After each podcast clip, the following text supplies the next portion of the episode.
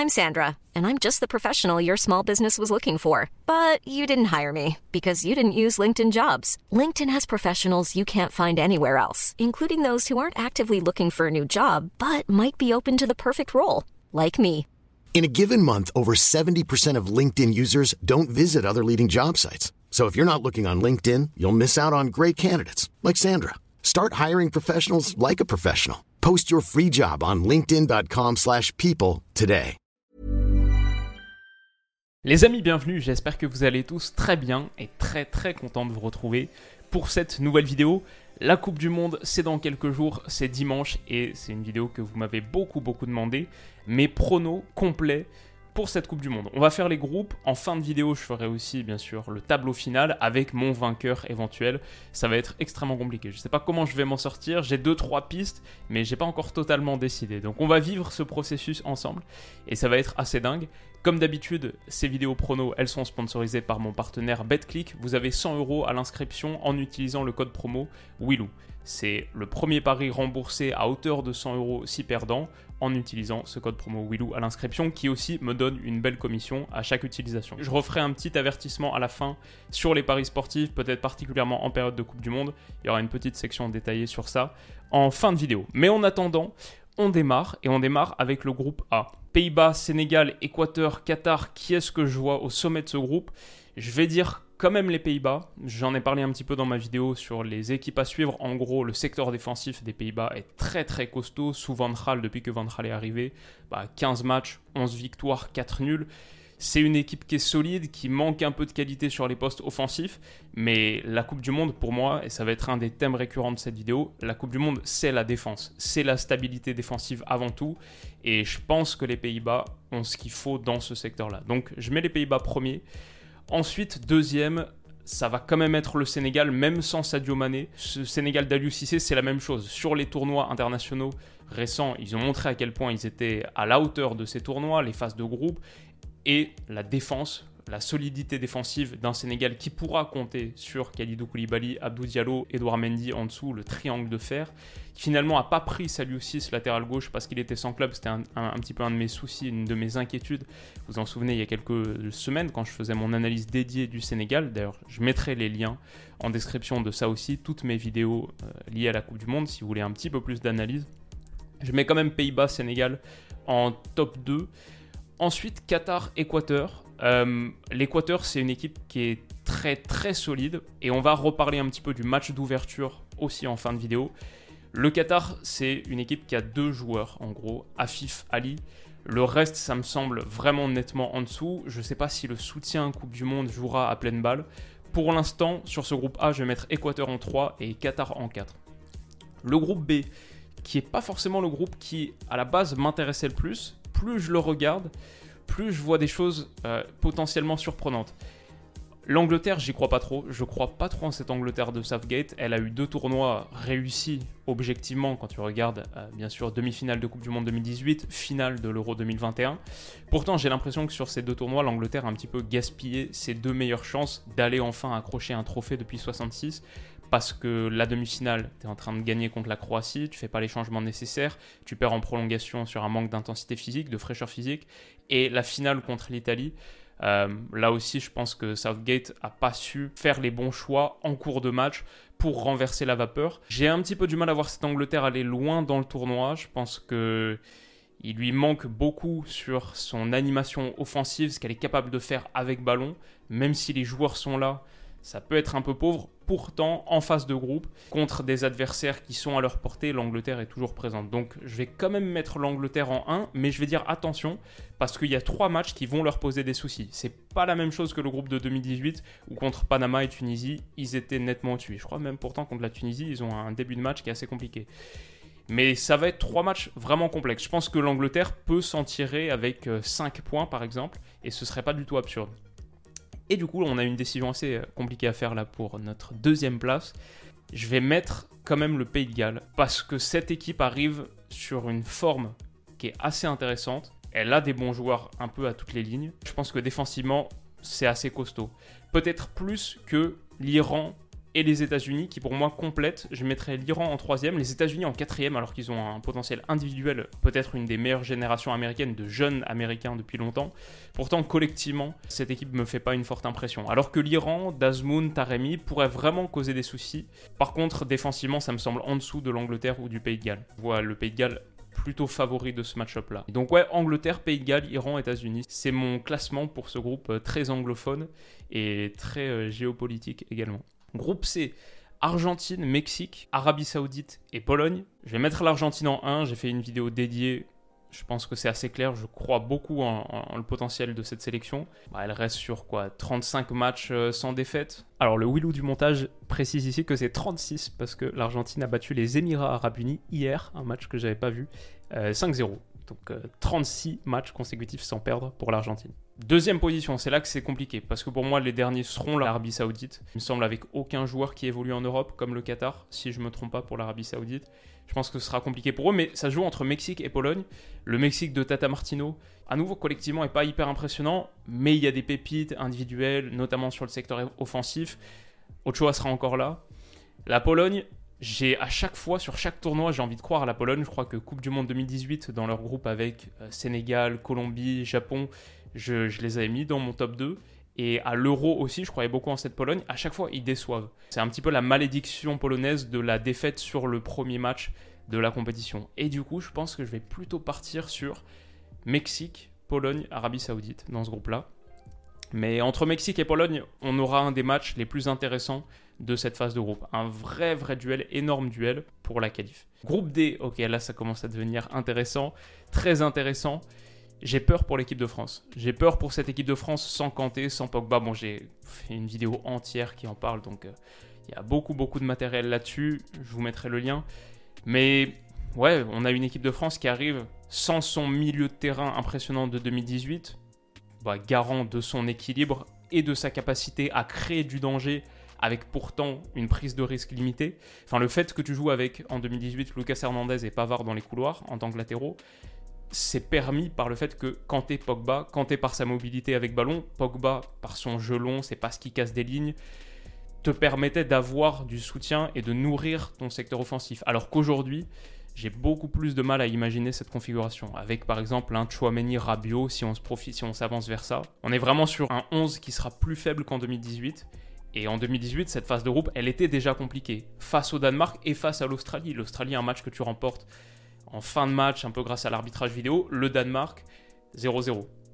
Moi, dans ce groupe, je vois bah, peut-être un, pessimisme qui, euh, qui, est un peu pour contrer la, la, malédiction, contrer le mauvais sort, mais je vais mettre le Danemark en premier.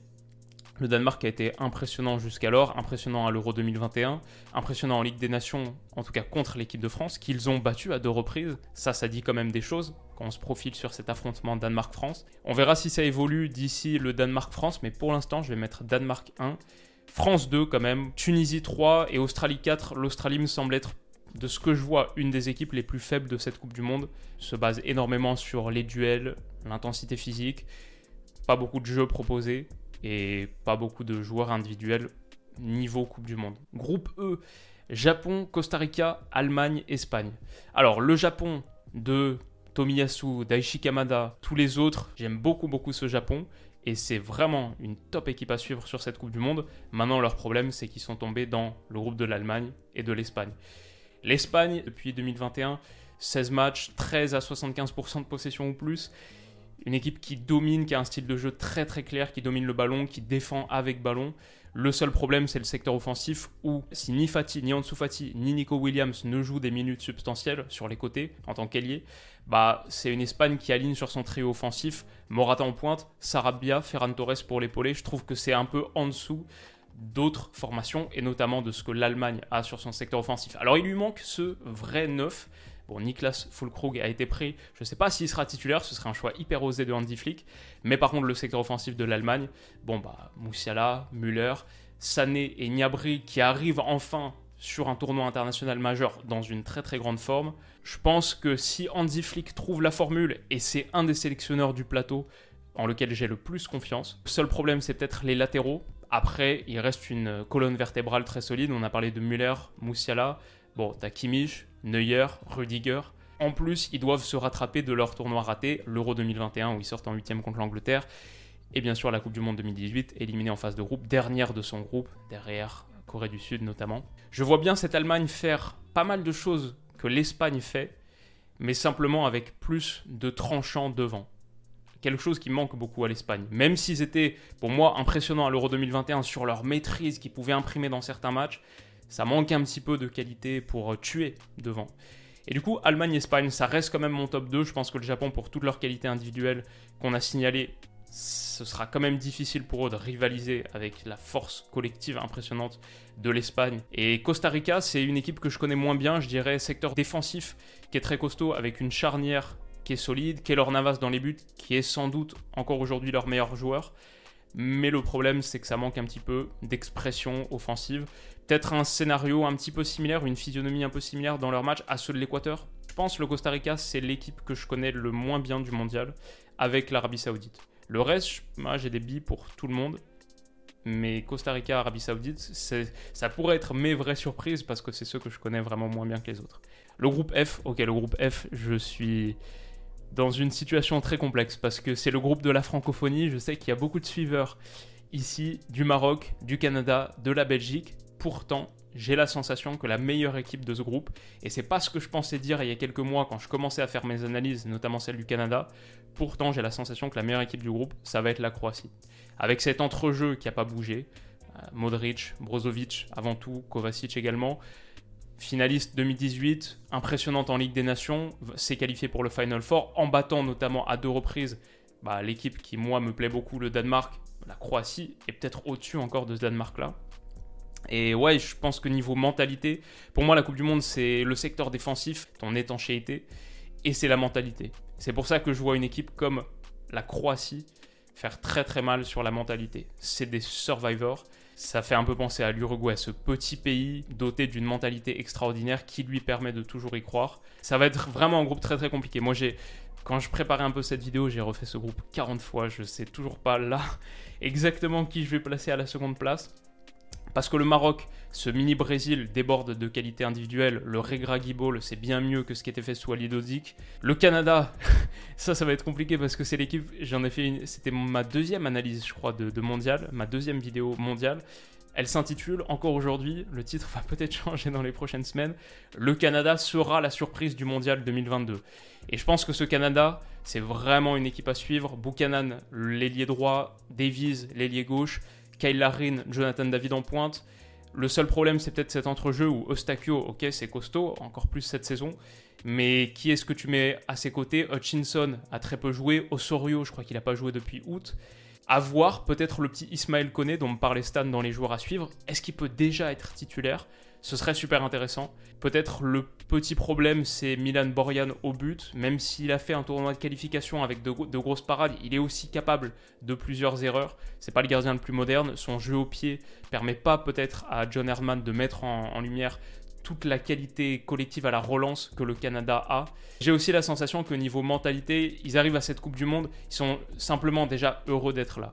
Et tout le reste, c'est du bonus simplement faire de bons matchs, pratiquer le football qu'ils pratiquent, être fidèles à leur expression collective, ce serait déjà un tournoi réussi pour le Canada. Et je me demande si dans ce groupe, finalement, peut-être que le Canada va manquer de ce petit truc qui fait la différence en Coupe du Monde, où il faut être un peu plus tueur et égoïste. Du coup, ça se joue peut-être plus entre Maroc et Belgique, et là c'est hyper compliqué, parce que la Belgique, bien sûr, c'est la Belgique de De Bruyne et de Courtois, mais c'est aussi la Belgique d'Alderweireld, Vertonghen, et qui est-ce que tu mets en troisième centrale? Den Donker, je pense que c'est lui le favori, Zeno de Bast peut-être. C'est les équipes défensives qui en général priment en Coupe du Monde. Bah, la Belgique me semble avoir une des organisations défensives avec le plus d'incertitude, des favoris, des cadors en tout cas. Pour une équipe qui a fait demi-finale à la dernière Coupe du Monde, là elle arrive avec beaucoup d'inquiétude et d'interrogation dans cette zone. Le truc, c'est que le Maroc, il n'y a pas de vrai numéro 9, Nessiri sera là.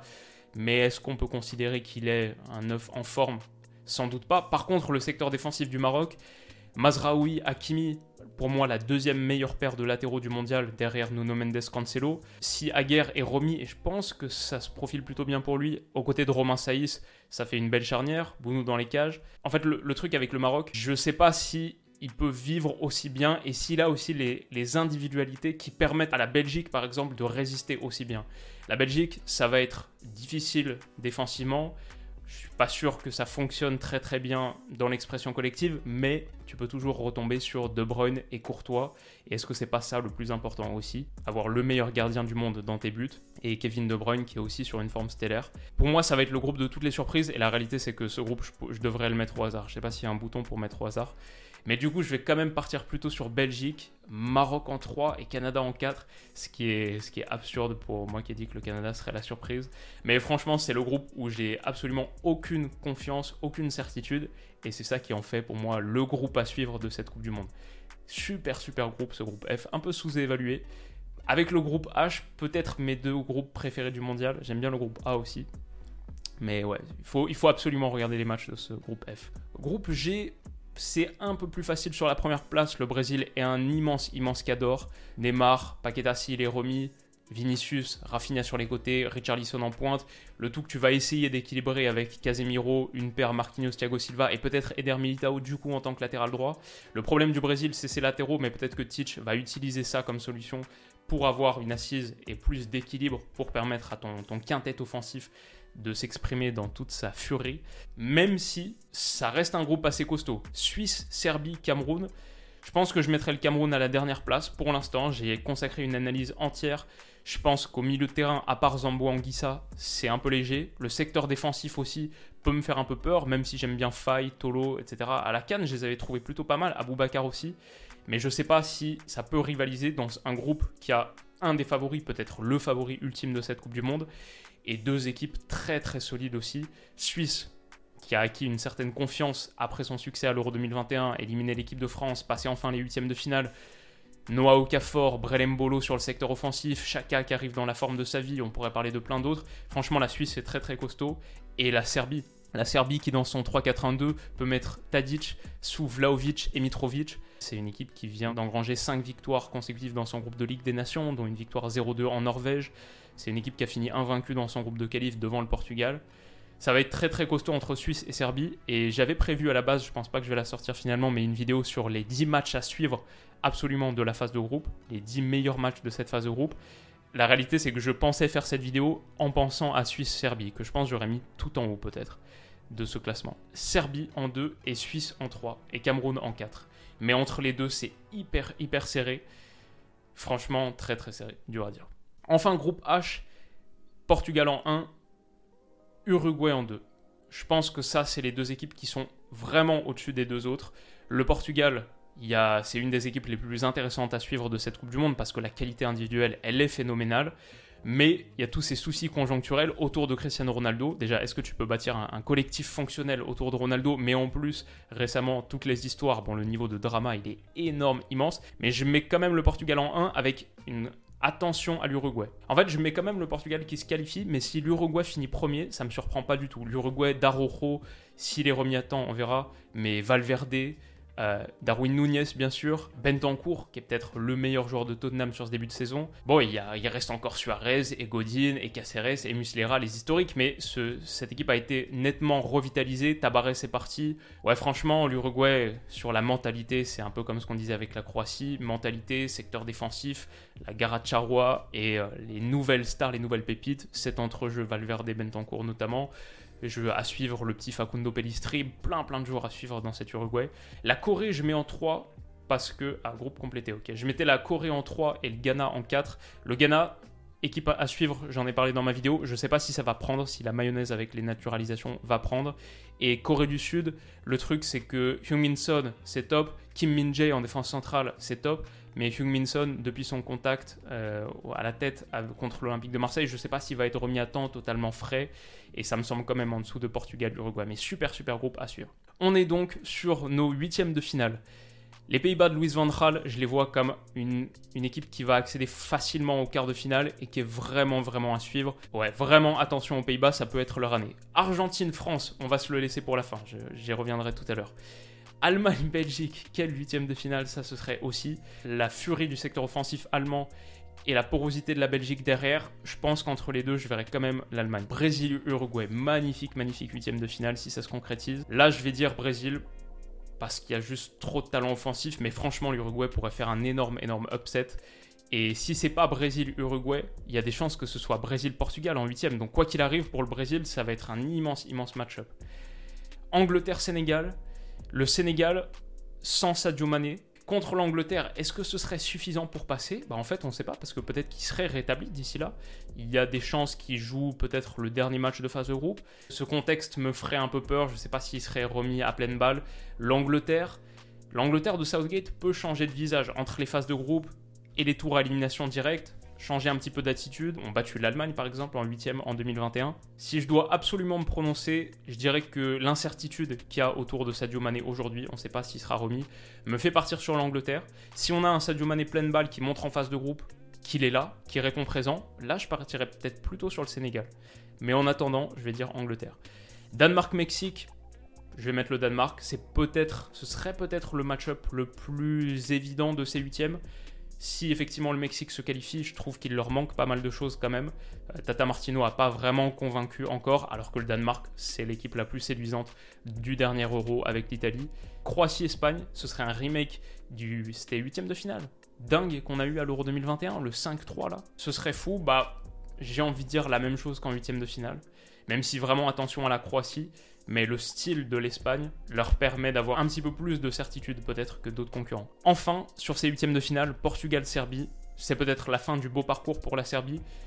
Et ce Portugal que je vois comme top 3 sur la qualité individuelle de son effectif a là l'occasion de montrer que c'est un prétendant. Enfin, du coup, Argentine-France. J'ai peur, j'aurais très très peur de ce match-up. Ce serait des conditions totalement différentes de celles de 2018, où l'Argentine était poreuse derrière, très faible en transition défensive, où l'équipe de France pouvait exploser depuis sa base basse. Cette Argentine qui est impressionnante sous Scaloni avec un Lionel Messi, on a l'impression que c'est son année. Je vais mettre l'Argentine. Et ce serait une autre élimination pour l'équipe de France en huitième de finale, peut-être cette fin de cycle qui arrive plus tôt que prévu. Ce serait horrible parce que moi, l'équipe de France, en 2018, je me disais, bon, bah, on est reparti pour un tour en 2022. C'est pas du tout comme l'Allemagne de 2014 ou l'Espagne de 2010 qui avait des joueurs plus âgés. Là, l'équipe de France de 2018, c'est le titre de la jeunesse. Donc je pensais qu'en 2022, on arriverait avec. Euh, mais en fait, voilà, on arrive avec plusieurs joueurs majeurs qui manquent, des incertitudes aussi autour de Raphaël Varane sur son état physique, et même autour de Karim Benzema. Là, il commence à y avoir des informations sur, selon lesquelles il est peut-être plus, plus blessé que ce qu'on pense. J'ai, euh, chaque jour où j'ouvre Twitter, j'ai un peu peur de lire cette mauvaise nouvelle.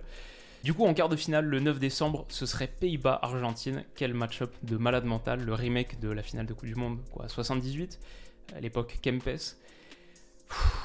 Je vais partir sur l'Argentine. Simplement, les Pays-Bas de Van peut-être là, rencontreront trop de force offensive. Maintenant, la Coupe du Monde, comme j'ai dit, les équipes défensives, etc. Franchement, c'est chaud. Hein. C'est chaud, chaud, chaud si on a un Pays-Bas-Argentine. Quel match de dingue ce serait. Brésil-Allemagne. Euh,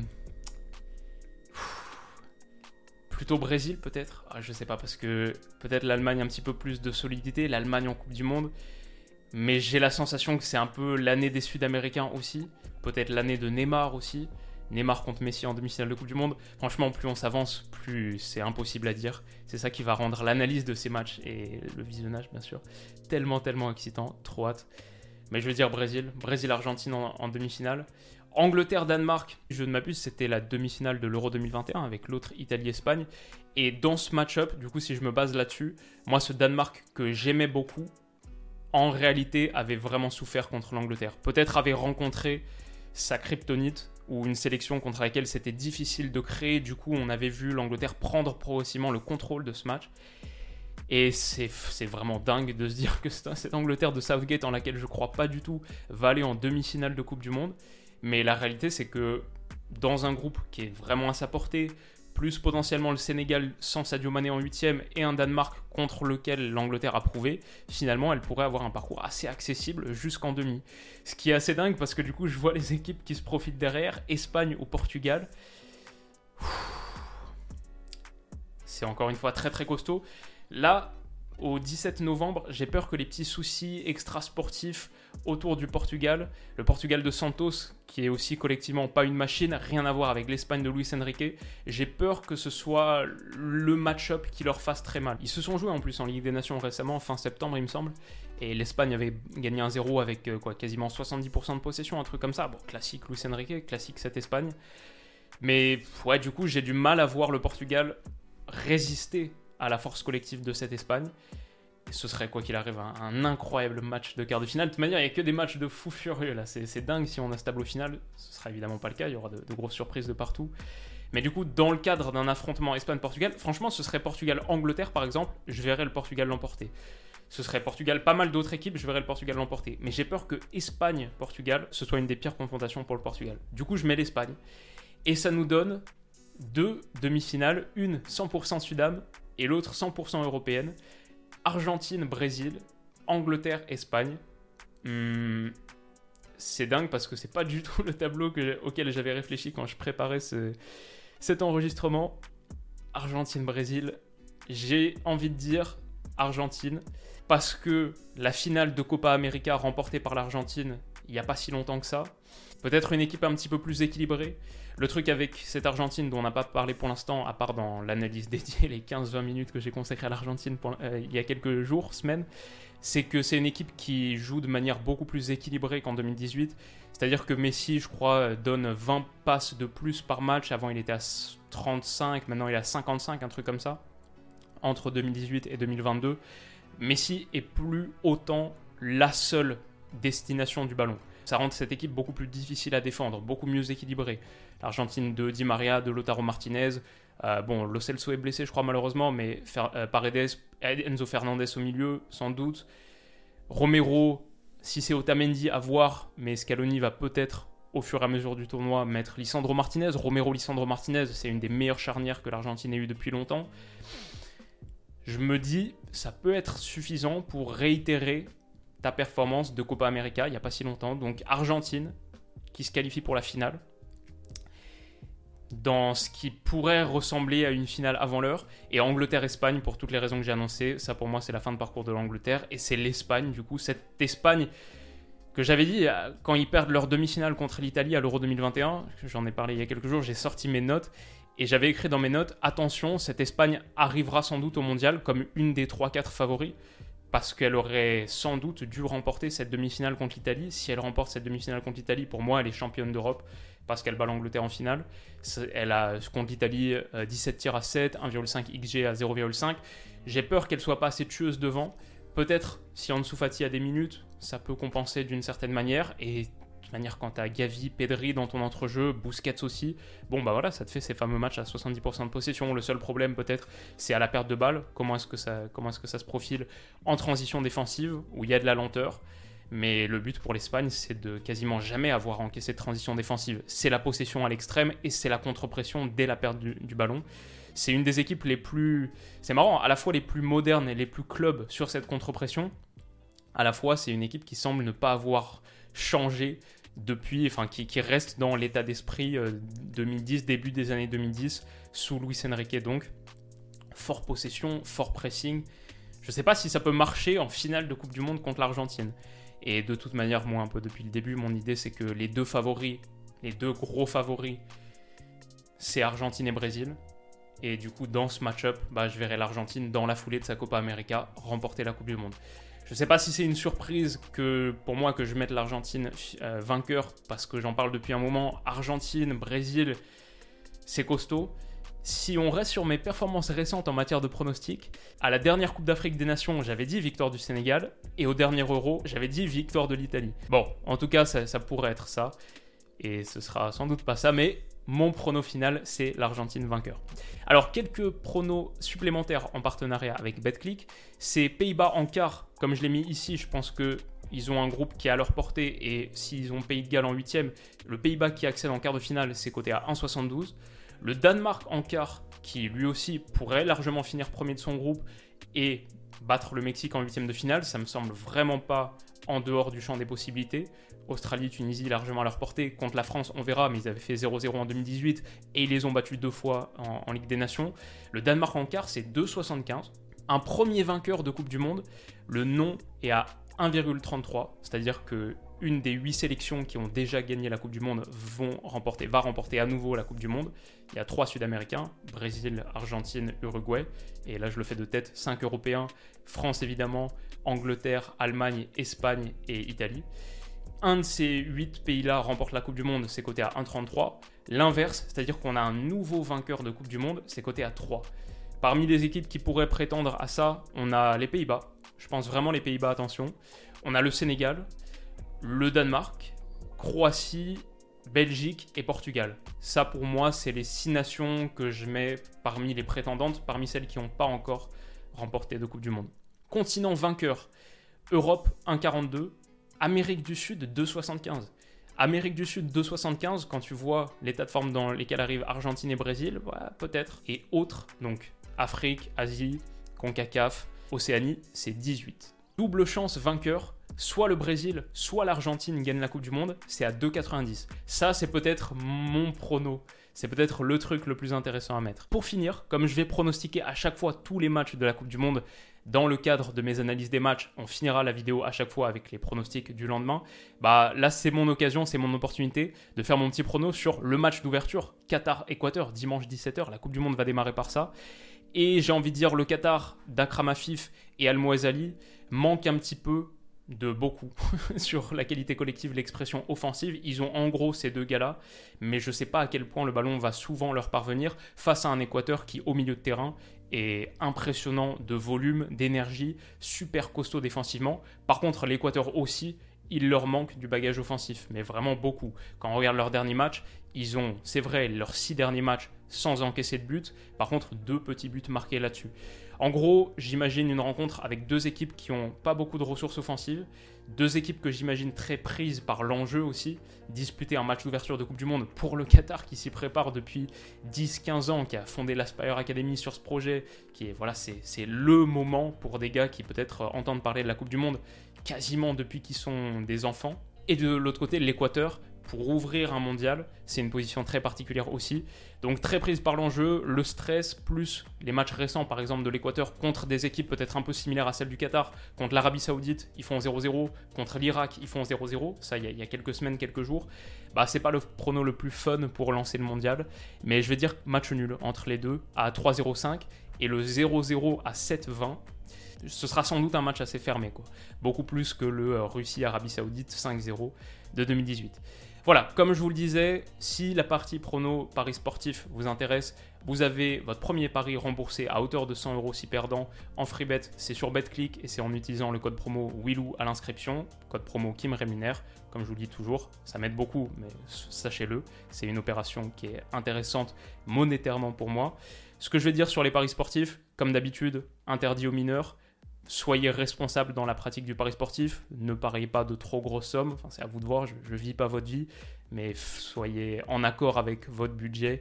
Et le reste de votre vie, pareil que de l'argent qu'on peut perdre, la plupart du temps on perd au paris sportif. Et j'ai envie de dire particulièrement en période de Coupe du Monde, peut-être là il faut faire attention, je sais que c'est des périodes qui sont à fort enjeu paris sportif. Et voilà moi j'en fais la promotion aussi parce que je suis confortable avec l'idée des paris sportifs. Depuis que je suis majeur, j'ai parié sur chaque Coupe du Monde que j'ai regardé, en gros ça fait quoi? 2014-2018 c'est, je sais que c'est pas pour tout le monde, je sais qu'il y en a qui voient vraiment quelque chose de mal et je respecte chaque avis là-dessus. Je pense que si c'est fait avec responsabilité individuelle et avec parcimonie, voilà, ça fait partie des choses de la vie où il faut faire attention, évidemment, pas tomber dans un cercle vicieux de dépendance, d'addiction, mais c'est vrai aussi, moi je sais, j'en ai vécu l'expérience que pour la Coupe du Monde, ça me rendait les choses plus fun. Donc je dis pas qu'il faut parier pour se rendre la Coupe du Monde plus fun. La réalité c'est qu'elle va être hyper fun, quoi qu'il arrive, juste regarder les matchs, c'est ça le plus gros plaisir. Mais ce que je voulais dire sur la Coupe du Monde, c'est que c'est toujours les tournois les plus imprévisibles. Si vous pariez, il ne faut pas se dire que c'est pour gagner de l'argent. La réalité, c'est que si vous pariez sur toute la Coupe du Monde, je suis sûr que vous perdrez de l'argent, comme moi j'en ai perdu à chaque fois que j'ai parié en Coupe du Monde. Si vous le faites, voilà, faites-le avec responsabilité.